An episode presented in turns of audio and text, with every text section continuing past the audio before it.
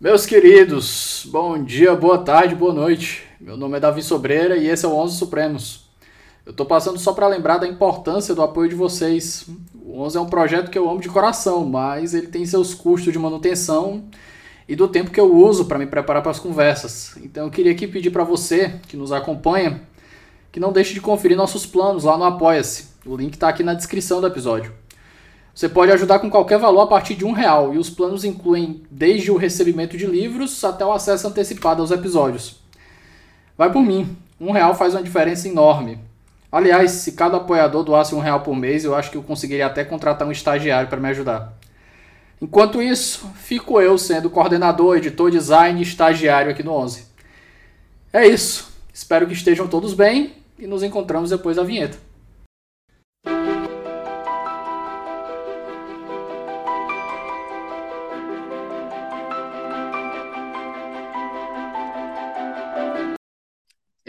Hoje eu tô com um convite, eu fiz um convite um pouco heterodoxo para quem todo mundo é acostumado com direito aqui, mas a Tabata tem formação em ciência política, então eu tenho certeza que ela vai ter muito a contribuir com a gente aqui. A gente já recebeu até outros cientistas políticos.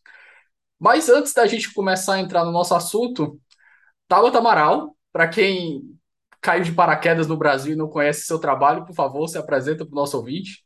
Primeiro, David, muito obrigada pelo convite.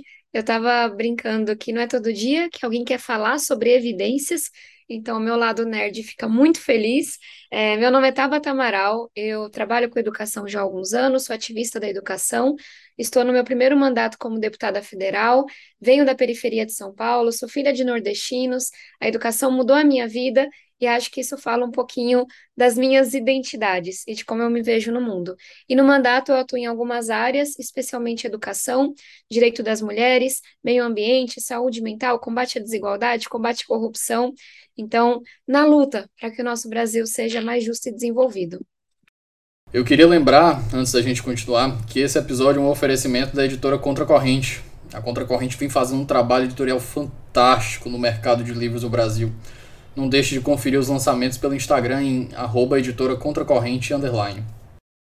Tabata, eu vou começar com uma, uma política pública que você comentou certa vez, que é a reserva de cotas dentro do parlamento para mulheres.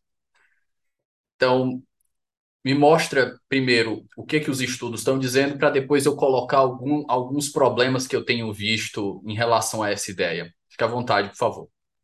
Perfeito. Primeiro vamos falar de contexto, né? Não preciso de estudo para dizer que as mulheres são tão capazes, tão inteligentes, é, tão preparadas quanto os homens. Mas não é isso que a gente vê nas eleições, na prática, no resultado. A gente tem uma população em que mais da metade é constituída por mulheres, e quando a gente fala da política brasileira, de cada 10 parlamentares, de cada 10 políticos, apenas é, uma é mulher. No Congresso Nacional, a gente tem um dado um pouquinho melhor, mas não muito, somos 15% é, entre deputados federais e senadores. Ou seja, a gente tem um problema enorme de representação. E aí, falando agora um pouquinho dos estudos, tem muitos estudos que mostram é, o, o impacto na prática de se ter mais mulheres eleitas, mas também o impacto simbólico. Então, de um lado, estudos que apontam que se diminui a corrupção, se melhoram índices de saúde, de educação, de resultados de política pública mesmo, com uma política mais diversa, com mais mulheres. E no campo simbólico, dois estudos que eu gosto muito, um deles feito aqui no Brasil, que mostra que quando nós elegemos mais mulheres em municípios, isso faz com que mais meninas tirem o título de eleitor ou seja, elas estão se vendo representadas na política, e outro feito na Índia, que mostra que quando se elege mulheres chefes de vila, é, foi um estudo muito bacana e bem, bem complexo, é, isso altera a nota de matemática da menina na escola, isso altera os sonhos que ela tem, o tempo que ela limpa a casa. É, e aí, o que está por trás disso tudo é que quando essas meninas, essas famílias, veem mulheres em espaços de poder, se aumenta a expectativa em relação às meninas. Então, elas também começam a ter sonhos maiores. Ou seja, precisamos de mais mulheres na política. A razão pela qual isso, é, na prática, não se concretiza como a gente gostaria é muitas, assim. A gente está falando de um país em que 90 anos atrás mulheres não podiam votar nem ser eleitas, um país em que as mulheres sofrem assédio de forma constante, recebem menos recurso, menos apoio durante uma campanha. Então, existe duplas e triplas jornadas. Existem muitas razões bastante concretas para as mulheres não estarem é, em cargos de poder como a gente gostaria, como a gente esperaria. Partidos que são comandados basicamente por homens brancos que estão lá já há muitos anos e por aí vai. E aí, quando eu trago essa proposta de reserva de cadeiras no parlamento, de cotas, é por entender que essa é a maneira mais rápida e efetiva da gente virar o jogo. É, muitos países seguiram esse caminho com resultados muito bacanas. O de Ruanda é o mais explorado, é, porque hoje você tem um, um, fortalecimento e um trabalho muito articulado de forma suprapartidária dessas mulheres, é, inclusive um acordo assim informal para que as novas postulantes disputem as vagas é, que estão reservadas e as mais experientes disputem as vagas em aberto. É, mas de forma geral, a gente tem hoje um modelo no Brasil que ele não leva ao resultado que a gente espera, e vou finalizar com isso.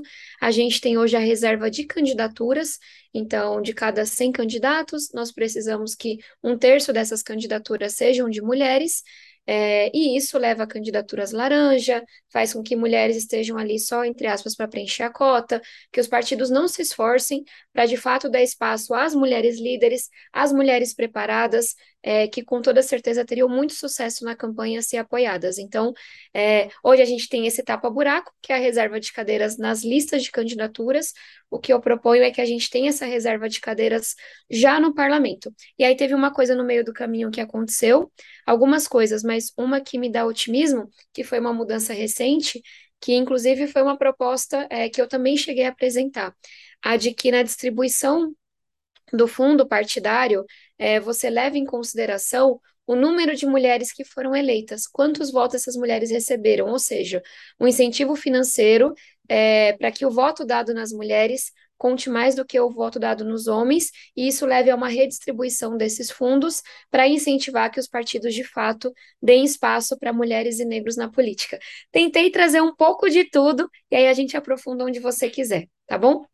Pronto. Primeiro ponto, Tabata, eu os estudos que você colocou aí, alguns pontos eles já mostraram, sanaram parcialmente uma dúvida minha. Eu estava conversando com um colega, e aqui, lógico, a gente não pode generalizar porque é uma evidência anedótica, mas certos partidos é, não conseguem mulheres para participar. Aqui no, no Ceará, por exemplo, no meu caso, o Novo está lançando um deputado estadual e um deputado federal, porque não conseguiram mulheres dispostas a encarar uma candidatura. Eu vou dizer que a, mulher, em geral, não gosta da política? Não, isso é absurdo. Mas existem desincentivos estruturais para a mulher participar, participar desse mundo. Eu acho que você concorda comigo nesse, nesse ponto. Então, você colocou aqui que colocar, eleger deputadas, eleger, eleger, eleger mulheres vai fazer uma reversão desde a, desde a base.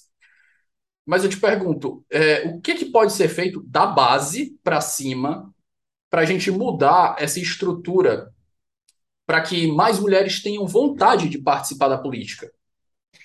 Acho que só um primeiro dado que é importante de trazer. Hoje, as mulheres são aproximadamente metade dos filiados aos partidos políticos. Então, a gente não pode dizer que a mulher é menos interessada, gosta menos de política do que o homem. Sei que você disse exatamente a mesma coisa que eu estou trazendo, mas com, com mais um dado para embasar isso. Agora, isso não se reflete é, nas candidaturas. E aí eu iria por duas abordagens. Primeiro, a gente não sei se os partidos realmente não é, encontraram mulheres dispostas a serem candidatas ou se eles não encontraram mulheres dispostas a fazer o que eles estão mandando que é um pouco da experiência na mulher na política. O partido quer que você apresente sua candidatura, mas sem ter apoio financeiro, sem ter espaço, sem ter um treinamento para fazer aquela campanha, e que você obedeça às ordens que são dadas. Então, uma mulher com ideias próprias, que se posiciona com coragem, ela incomoda esses caciques partidários. Então, acho que esse é um ponto. E aí tem um segundo ponto que é justamente o dessa busca. Eu criei um instituto chamado Vamos Juntas para apoiar mulheres na política. Foram 51 mulheres apoiadas em 2020, 11 foram eleitas. É, nesse ano está beirando o número de 200 mulheres, maioria negras, tem mulheres empresárias, líderes camponesas, uma diversidade linda de se ver. Mulheres com deficiência, mulheres LGBT, lésbicas, trans. E eu trago isso porque a gente faz um trabalho de busca ativa que os partidos muitas vezes não fazem. Ou seja, se você quer uma mulher competitiva, basta você ir nas empresas, nas associações, na, nos sindicatos, nas comunidades, nas associações de bairro, que é um pouco do que a gente faz, nas academias. Essas mulheres já estão exercendo sua liderança, mas talvez não seja interessante para alguns partidos ter essas mulheres é, que exercem sua liderança de forma tão ativa. Então, sou muito crítica à forma como os partidos respondem a esse problema e, na minha caminhada, tenho uma experiência diferente buscando mulheres para Vamos Juntas, ou até mesmo buscando mulheres para se filiarem ao PSB, que é o meu partido aqui em São Paulo. É, me parece que, que, é um erro de abordagem que vem justamente dessa, dessa visão de um homem, é, que talvez é diferente da visão de uma mulher. Como que a gente muda isso no médio e longo prazo? Primeiro é importante entender que a gente tem um contexto. A violência contra a mulher também impacta nisso. Eu já convivi com candidatas que foram ameaçadas é, de morte numa campanha, que foram ameaçadas por seus familiares, que foram agredidas física e psicologicamente. Então, tem um pano de fundo que é a nossa luta gigantesca contra a violência contra a mulher. É, tem uma questão também da inserção dessa mulher no mercado de trabalho. Uma candidatura requer que você fique pelo menos 45 dias afastada de um emprego. Qual é a mulher que tem essa dependência financeira? Então, só para dizer que eu reconheço esse pano de fundo da inserção da mulher no mercado de trabalho, da violência, das duplas e triplas jornadas, mas eu realmente acho que há maneira de superar isso. Desde uma iniciativa como Renova BR, que é uma escola de políticos. Eu, enquanto criança, adolescente, jovem, ninguém nunca tinha vindo falar comigo sobre política o que faz um vereador, como que você faz uma campanha, como que você pode arrecadar recursos. E eu tive muita sorte de ser parte da primeira turma do Renova. Que é isso? Juntar a gente do pessoal ao novo e dar aula. Como é que você faz uma campanha? Como é que você vence essa barreira? O Vamos Juntas que eu mencionei também é isso. A gente garante apoio psicológico a todas as candidatas para lidarem com essa violência, para não desistirem. A gente também garante apoio jurídico, mentoria, colocar uma mulher ou um homem eleito para apoiar essa candidata. Então, para não me alongar muito, eu vejo que a sociedade civil está se organizando para fazer um papel que deveria ser dos partidos políticos: ensinar a fazer campanha, apoiar psicológica e juridicamente, incentivar, é, fazer captação para que essas mulheres tenham alguma condição de serem candidatas e aí a gente vai se organizando como pode, mas uma das razões justamente para eu ter decidido disputar a eleição do PSB e ser hoje presidente municipal é para garantir que no próximo ciclo eleitoral eu possa chamar essa responsabilidade para mim, de formar essas mulheres, de buscar desde já boas candidatas à vereança. Então seria um resumo. Maravilha. Tabata, outra dimensão que eu quero conversar sobre esse problema é tem um, um, um, jurista que ele divide o conhecimento em três dimensões, e aqui a gente vai nerdar um pouco, né? Infraestrutural, teórico e prático. No prático, eu acho que eu não tenho muito o que discutir com você, as próprias evidências estão, estão, estão ao seu lado. É, eu acho que as políticas de cotas elas foram bem sucedidas. Eu, eu já eu sou eu, eu, brinco com os meus amigos que eu sou uma tapioca jurídica. Sempre que eu vejo que as evidências estão apontando para o lado, eu tento reformar as minhas visões. Então eu, eu já durante a faculdade eu fui a favor do armamento. Hoje eu vi estudos e eu acho que não funciona. Cotas, mesma coisa, mas enfim. Dentro desse problema, outro argumento que é trazido é justamente é, onde a gente para quando a gente começa com a política de cotas. Porque existem grupos dentro da sociedade que não são abarcados. Então, a gente tem mulheres, concordo. A gente tem negros, concordo. LGBT, concordo e os outros grupos indígenas? E aí, como é que a gente, a gente vai lotear? E aqui a, a gente conversando teo, teoricamente, a gente vai lotear todo o Congresso de forma para alcançar a democracia, a gente vai fazer esse loteamento do Congresso? O que, que você acha que a gente, o que, que pode ser dito sobre esse aspecto? Tem uma diferença quando a gente fala de mulheres e negros, que a gente está falando de maiorias. É, e acho que são os É, eu vou, me permite só, eu vou reformular e usar um conceito que a professora Melina Faquin, que tem estudos de gênero lá no UFPR, grupos estigmatizados, grupos inferiorizados. Eu acho que é o, eu acho que é o, o termo mais correto para a gente usar aqui. Eu me equivoquei usando minorias, do É, ponto de vista técnico. E eu nem falei isso em resposta ao que você disse. É porque eu acho que é importante entender que a gente está falando de dois grupos que constituem mais da metade da população brasileira e que na política constituem 10%, 15%, 5% quando a gente fala de pessoas pretas. Então, me parece que é um caso muito escancarado. É, obviamente, nós precisamos, isso dentro dos partidos. Hoje, no PSB, nós temos segmentos que olham para a pessoa com deficiência, segmentos que olham para a comunidade LGBT, é, que olham para movimento sindical, que olham para trabalhadores. Então, acho que os partidos têm um trabalho de base para trazer essas pessoas da política. Mas quando a gente fala de cotas no parlamento, me parece que são dois casos, é, não só que são muito escancarados, é mais da metade, a representação é infinitamente menor do que isso, mas também dois grupos que a gente já tem experiências ao redor do mundo de que isso aconteceu. Então, quando a gente fala de gênero e quando a gente fala de grupos étnico-raciais, é, a gente tem exemplos na Austrália, Nova Zelândia, quando a gente fala de grupos étnico-raciais, a gente tem exemplos de mulheres no mundo todo. Então, sendo muito sincero, eu não sei onde essa, essa discussão deveria acabar, mas eu sei onde ela tem que começar, que é na questão de gênero e étnico-racial. E aí, quando a gente avançar nesses sentidos, se a gente precisar de mais alguma discussão, eu acho que ela vai ter que ser feita desse jeito, com base em evidências. Algum país já trilhou esse caminho? Deu certo? A gente tem um percentual tão grande na sociedade desse grupo que é importante a gente garantir uma reserva ali de vagas, é, e essas perguntas terão que ser feitas. O que eu sei é que quando a gente fala de mulheres, negros e indígenas, tentando colocar num grupo de não brancos, a gente tem experimentos ao redor do mundo que deram certo, e a gente sabe que existe uma exclusão estrutural e contundente desse grupo que nos impedem de ter um congresso diverso, que sinta as dores do nosso povo. Então, nesse momento, dado que a gente tem uma longa estrada pela frente, tem estudos que dizem que o Brasil vai levar mais de 100 anos para homens e mulheres terem as mesmas condições na política. Eu quero ver isso viva. Eu não quero é, passar minha vida toda e continuar vendo essa desigualdade. Então, eu mudaria um pouco a pergunta. Eu acho que a gente tem que começar por essas duas discussões antes de abrir para outras. E aí, no momento que essas duas discussões estiverem encerradas, é, e sempre quando a gente fala de cotas é com prazo, né? Eu acho que isso é muito importante. A gente nunca pode criar uma, uma política de cotas que não tenha um prazo de revisão, porque ela deve ser uma política transitória, até para forçar a gente a entender é, o que acontece ao redor que é o que eu falei, violência, mercado de trabalho e por aí vai. Então, enquanto políticas transitórias, nós temos dois belos começos muito necessários é, e aí acho que a gente tem muito pano para manga para discutir no futuro. Uma última pergunta aqui dentro da política de cotas, antes da gente mudar de assunto, Tabata. É, eu já vi muitas críticas, principalmente o pessoal que conhece o sistema norte-americano, sobre o nosso sistema de cotas é, ser com base em números. Ah, um número X destinado a pessoas negras, um número X destinado a indígenas e, e por aí vai.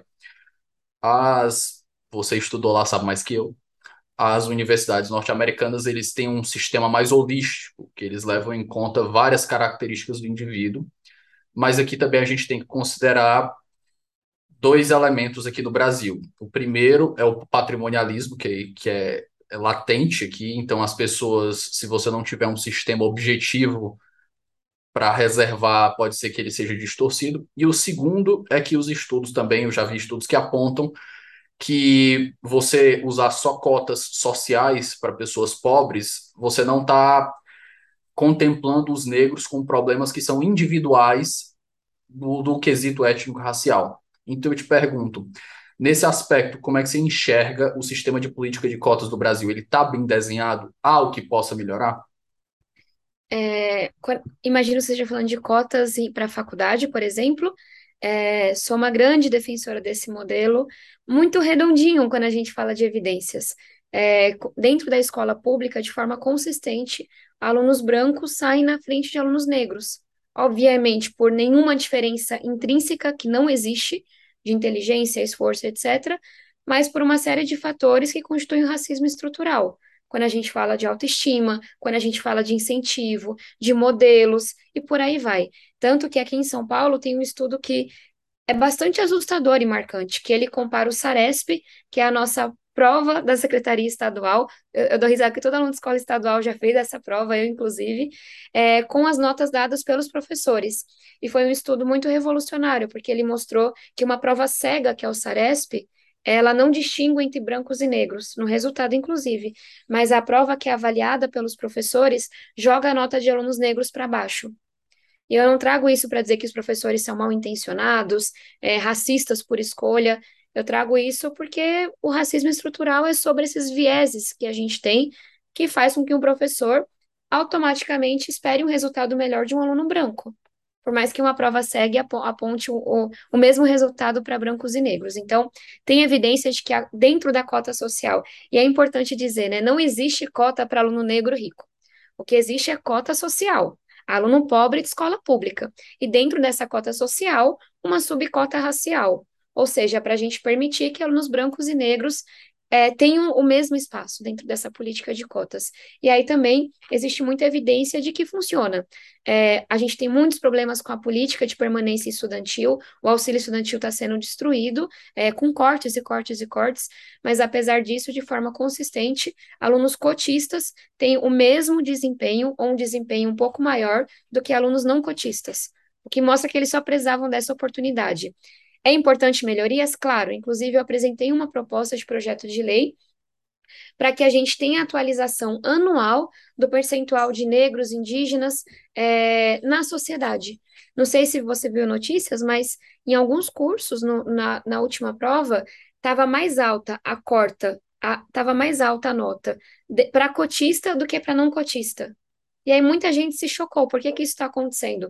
E uma das razões é porque a gente usa o dado de 12 anos atrás. O censo é a cada 10 anos, atrasou dois anos por causa da pandemia, então com certeza a gente tem uma, um percentual maior de negros é, hoje na sociedade do que a gente tinha 12 anos atrás.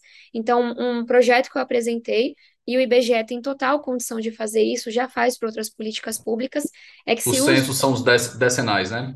Exatamente é, mas que a gente possa é, fazer uma projeção anual desse valor para que a política de cotas vá sempre sendo atualizada.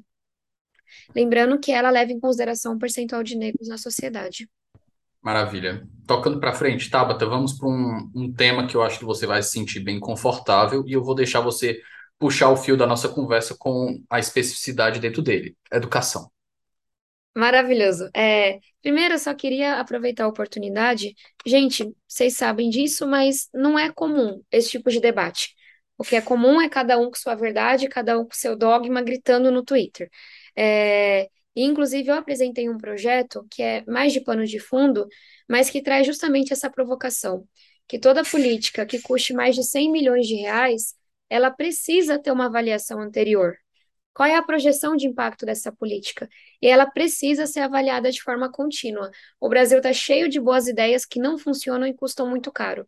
Então, só para levantar aqui a bandeira de que fazer política baseada em evidências não é uma burocracia, um tecnicismo, é sobre a gente querer, dado a escolha política feita de priorizar a educação, combate à desigualdade, por aí vai, garantir que esse dinheiro está sendo bem utilizado. E aí, dentro da educação, para a gente começar essa conversa, eu queria falar um pouquinho de evasão e abandono escolar, se você topar. Por quê? Porque a gente tem um estudo, do, é uma das poucas áreas que a gente tem é muitos dados, assim, para desenhar a política pública para entender o problema. A gente sabe que a evasão e o abandono mais do que dobraram é, no, nesses últimos anos, muito por causa da pandemia, de acordo com Paz de Barros, que é um economista aqui do INSPER, é, a evasão e o abandono escolar, se eu atualizar para os valores de hoje, custa até 500 bilhões de reais por ano. Bi. Bi. E aí, de onde vem esse número? Né? Que ele é muito assustador. É, o Paz de Barros, ele demonstrou que o aluno que não termina o ensino médio, ele é, vive quatro anos a menos. Então, ele tem uma expectativa de vida menor, o que eu acho absolutamente assustador. A gente tem um sistema, um ensino médio que é falho, uma educação pública cheia de problemas e ainda assim não termina o ensino se me médio. permite uma digressão aí, eu esbarrei no estudo, eu não cheguei a lê-lo, então não tenho como nem. E eu tenho que ver também, eu tenho que me limitar pela minha linguagem, né? Por exemplo, os, os estudos que eu comentei sobre armas aqui, eu estava até conversando com um amigo. Eu disse assim, eu, eu dependo de pessoas em quem eu, eu tenho credibilidade, eu vejo credibilidade para traduzir aquilo para mim, porque linguagem econômica eu tenho minhas limitações. Então, eu não consigo ler um estudo econométrico sobre armas e dizer, ah, isso daqui faz sentido. Mas, voltando dessa minha digressão da minha digressão, eu vi nesse ponto que um, um estudo apontou que as pessoas com menos condições financeiras, elas se desenvolviam intelectualmente menos. Então, isso daí vai criando uma cascata no que você disse, né? Então, a pessoa evadiu a escola, não só ela vai viver, não, vai, não só ela vai ter um, um, índice de um, expectativa de vida menor, ela vai ter um desenvolvimento cognitivo menor, vai ganhar menos dinheiro, vai gerar menos riqueza para a sociedade, e a gente vai criando toda essa cascata aí, né? É exatamente esse o estudo. E, e, se eu puder te pedir, leia um estudo de educação, acho que é esse, assim, porque ele vai calculando o que dá para calcular, né? Nem tudo é possível. Então ele vê que quem não termina o ensino médio tem mais chance de ser preso, de entrar para a criminalidade. Quem não termina o ensino médio tem mais chance de ter uma doença grave. Aí você calcula o impacto na segurança, o impacto no SUS. Quem não termina o ensino médio tem mais chance de ter um emprego precário, é, de ter um emprego informal, de não ser produtivo. E aí, na época, ele chegou em um valor de 214 bilhões de reais, isso foi pré-pandemia. Se a gente sabe que o, o abandono e a evasão escolar mais do que dobraram, a gente está falando de um valor que se aproxima facilmente de 500 bilhões de reais. É muita coisa. Na época, se eu não me engano, isso era 3% do PIB. E, e eu faço questão de falar desse estudo porque quem de fato batalha na área da educação sofre um pouco de um mal de uma área que é muito generalizada, né? Todo mundo fala de educação. Educação é a coisa mais linda para você. Panaceia. Exatamente. E acho que esse estudo ele ajuda a gente a sair desse campo das firulas e falar, ó, é PIB, é segurança, é saúde, é dignidade. E aí, esse é o problema que está posto. Como é que a gente resolve? É, o Paz de Barros também é, fez um, um levantamento de muitas políticas públicas de combate à evasão e abandono escolar. Foram mais de 170 avaliadas. E usando um rigor de impacto, ele encontrou que uma, duas funcionavam. Que é isso que eu falo, da gente jogar muito dinheiro em políticas públicas que não funcionam. Mas não o tem... Congresso, eu não sei se é o Senado ou o Congresso como um todo, eles têm um setor de avaliação de políticas públicas, certo? Ou eu estou enganado? É, existe uma área de estudos, mas ela não é condicionante de nenhuma maneira. O que eu proponho é, não ter impacto, essa política tem que ser descontinuada, ela tem que ser substituída. Faz sentido? Porque a gente também tem muita, muita. A academia está se debruçando sobre várias políticas públicas. Tá, Mas dentro, dentro desse tema, eu vou trazer um aqui que eu não vou nem pedir a, a sua opinião, porque a minha eu já considero bastante polêmica, eu já apanho bastante por causa disso. A gente tem que entender que, no fim das contas, o Estado ele tem que seguir uma lógica utilitária, Uhum, principalmente com dinheiro. Eu acho que nisso a gente concorda. uhum, Então, eu converso muito com meus amigos uma decisão do Supremo sobre fornecimento de medicamentos de alto custo. uhum. Então, quando o Supremo baixou uma decisão para fornecer um medicamento de, por exemplo, 100 milhões para a pessoa, estou dando um caso hipotético, certo? E a pessoa diz, ah, a pessoa, dignidade da pessoa humana, a pessoa tem o direito a viver. Beleza.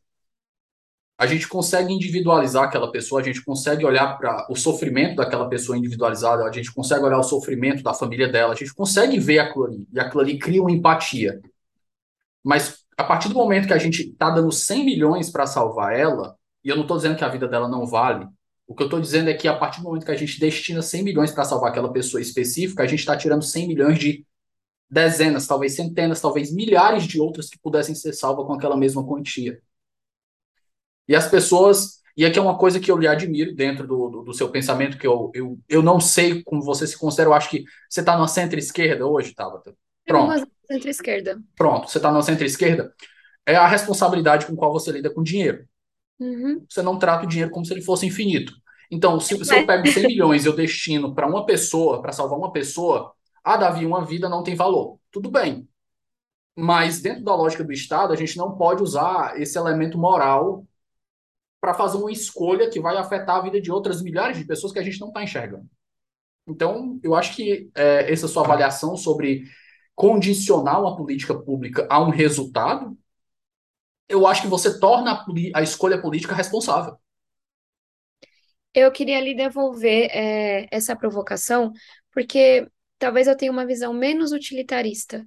É, e acho que vem, essa visão vem, primeiro, de um, um valor absurdo assim para a vida humana, é, que eu realmente acho que é imensurável, mas tem outra coisa, você aprende que tem tanto dinheiro sendo mal gasto, que eu não acho que o debate é entre remédio para diabetes e remédio para doença rara.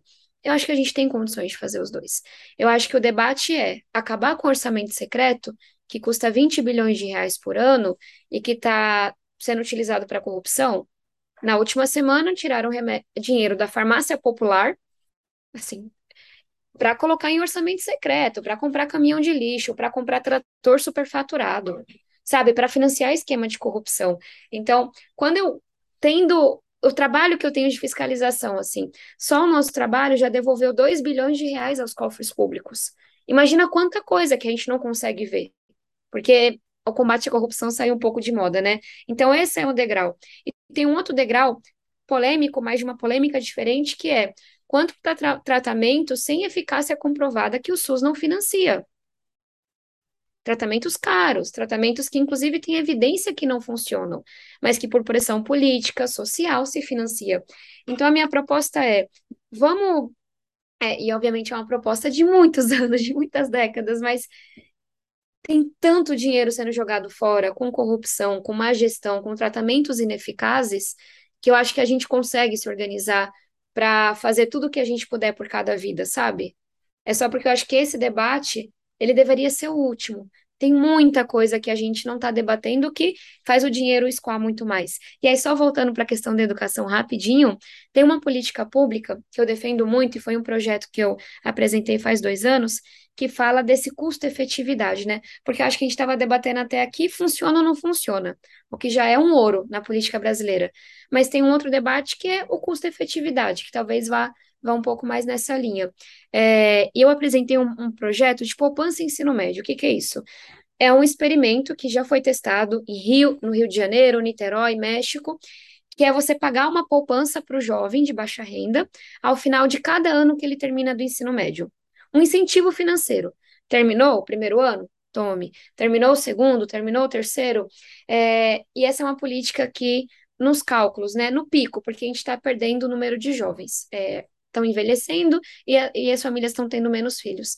No pico, esse projeto custa 1,7 bilhões de reais ao ano e logo cai para 1,2.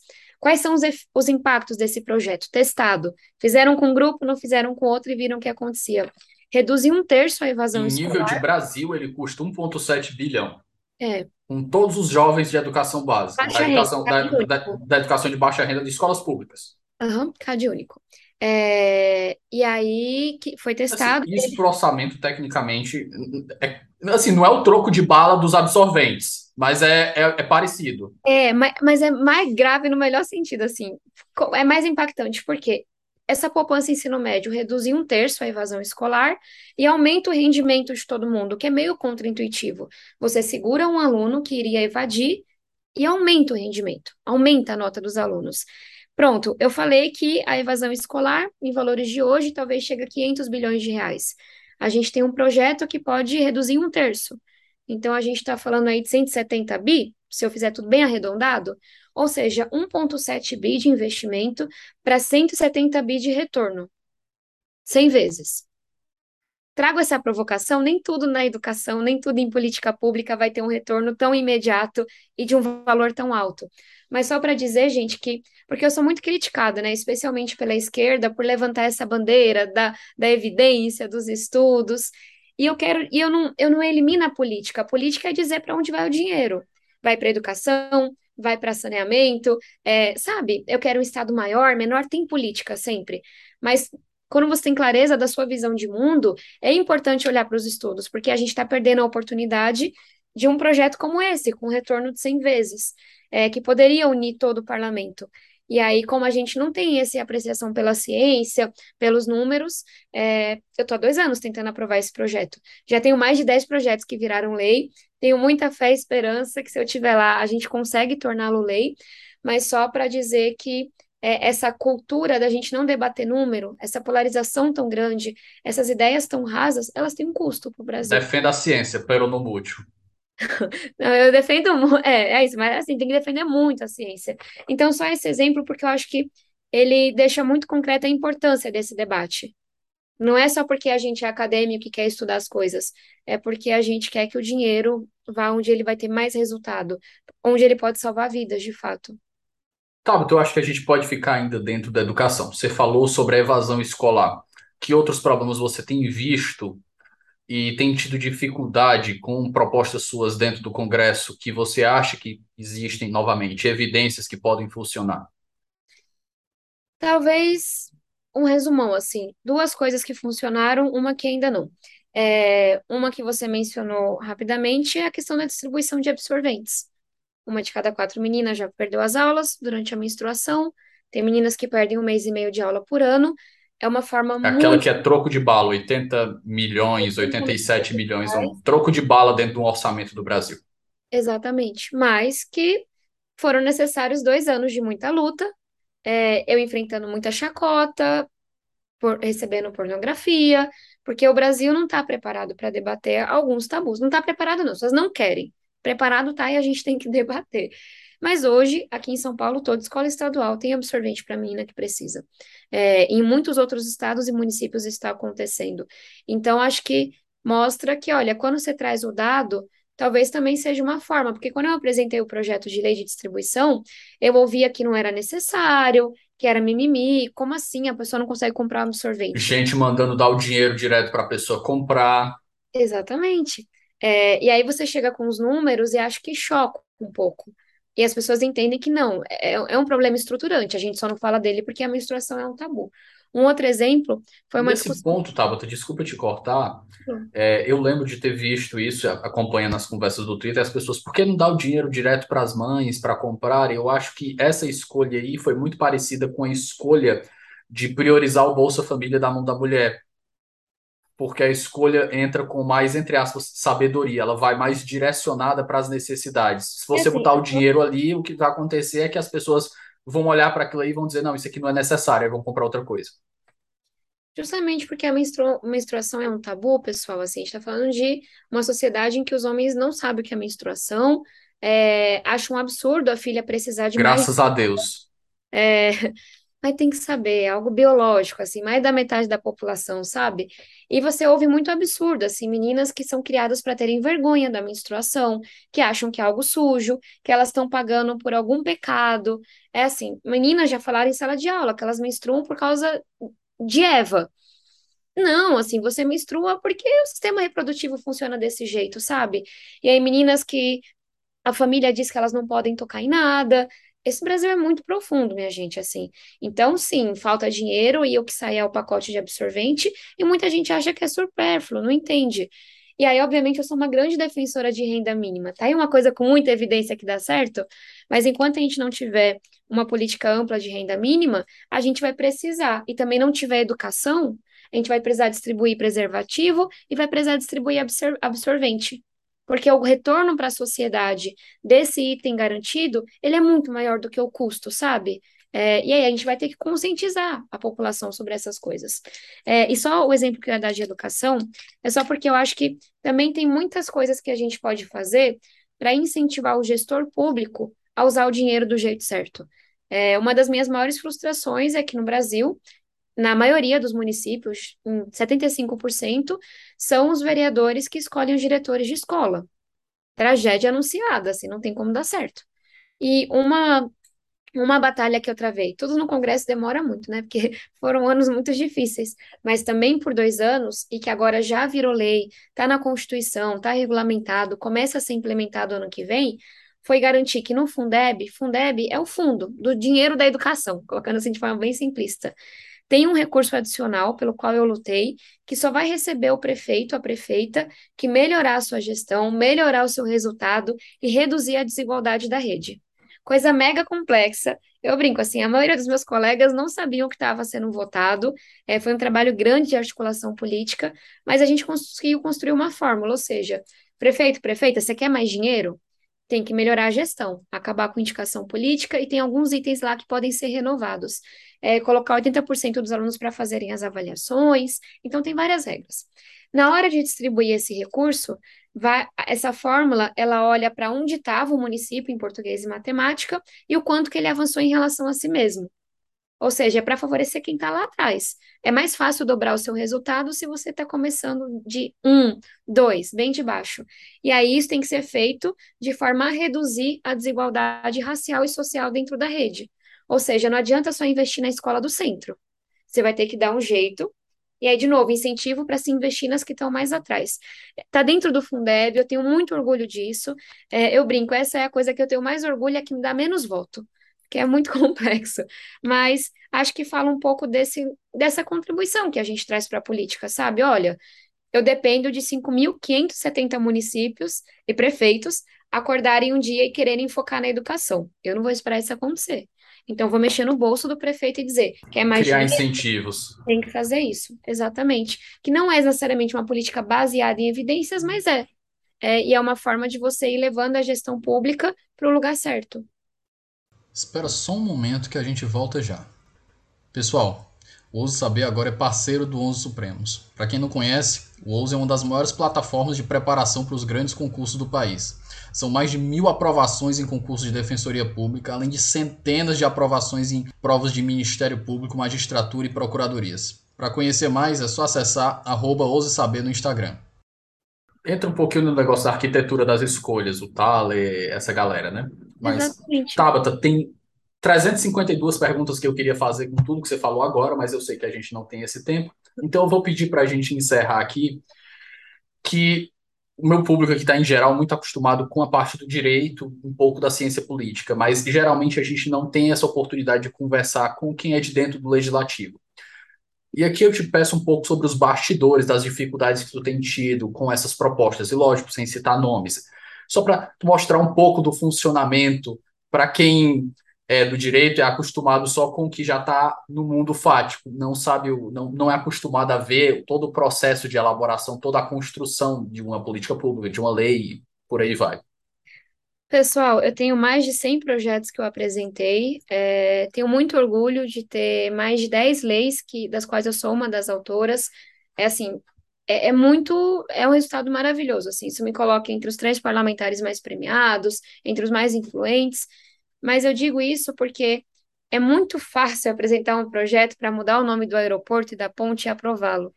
É muito difícil aprovar esse tipo de projeto que eu estou defendendo, em que a maioria dos colegas não vão nem entender o que eles estão votando, por, não por falta de capacidade, por falta de interesse mesmo. Assim, quem quer entender o funcionamento do Fundeb, sabe? Quem está preocupado com quando que a lei de cotas tem seus Qual o retorno político que eu vou receber com isso aí, com o meu eleitor lá na base? Geralmente é, é quão fácil é esse negócio e qual quanto voto que isso me dá. Coisas complexas, como a gente está debatendo aqui, não dão voto. É, muito menos de forma rápida. Então, tem um grande desincentivo. O que eu sinto é que é mais difícil colocar esses projetos em pauta do que aprová-los. Eu sou uma pessoa que dialoga com todo mundo, que senta da esquerda à direita, não tem medo de sair em foto, porque eu tenho que respeitar os votos que aquela pessoa carrega. Esse negócio de não falo, eu acho que é de uma arrogância absurda. É claro que eu não falo com criminoso.